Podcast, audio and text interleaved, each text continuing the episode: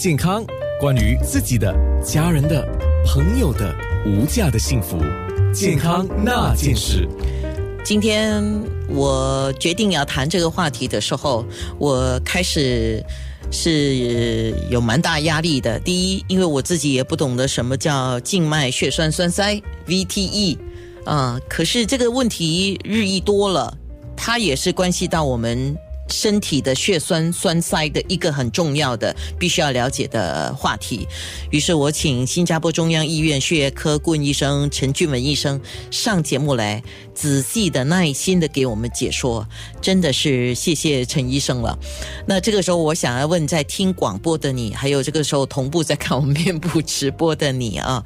呃，经过我们将近差不多一个钟头，因为在面部上差不多是一个钟头的讨论哦。你们现在对于这个深静脉血栓栓塞 VTE，你觉得你了解了吗？啊，如果了解，请你呃就帮我打个一。如果觉得好像不是很了解，不过还可以。就是二，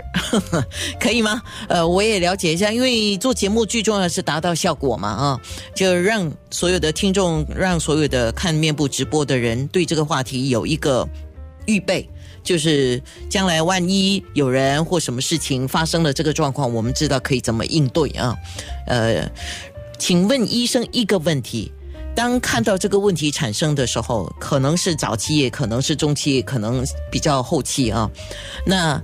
呃，那个时候去看医生，他的呃早中晚三个不同的时期去看医生，所带来的效果会有不一样吗？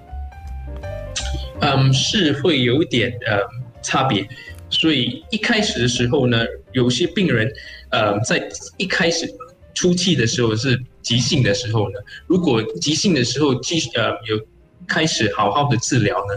呃，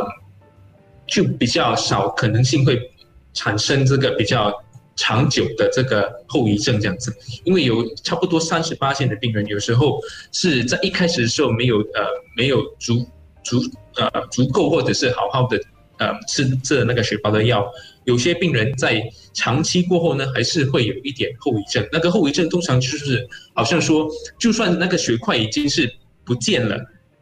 那个脚有时候还是会肿，还是会痛。有些病人是还是会长期的那个后果是是会这样子。所以当然是一开始说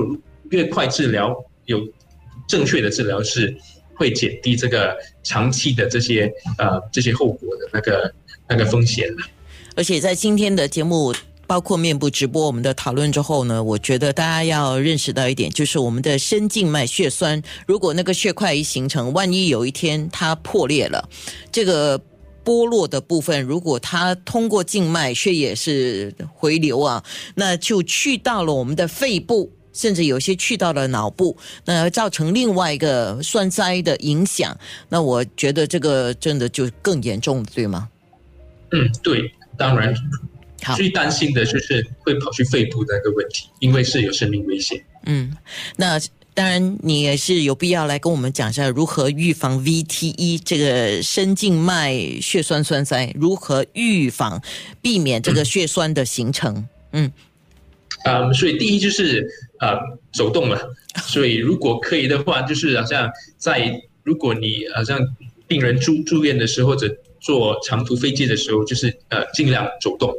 啊，而且生活嗯饮食那一方面，就是保持着健康的这个呃生活饮食，嗯，抽烟啊肥胖也是这些都会有带了对这个呃这个深静脉血栓也会带来一点风险。如果这些能够呃去除掉来说的话，当然是会有帮助。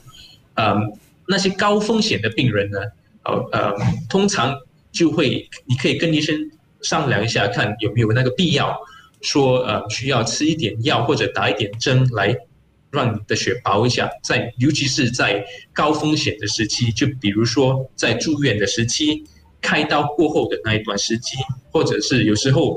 乘途长途飞机，如果风险很高的病人，有时候也是需要一点预防，就是有时穿那个那那种的 stocking 也是会有帮助。好的，今天真的非常谢谢陈俊文医生，呃，那么仔细、那么有耐心的给我们解说啊，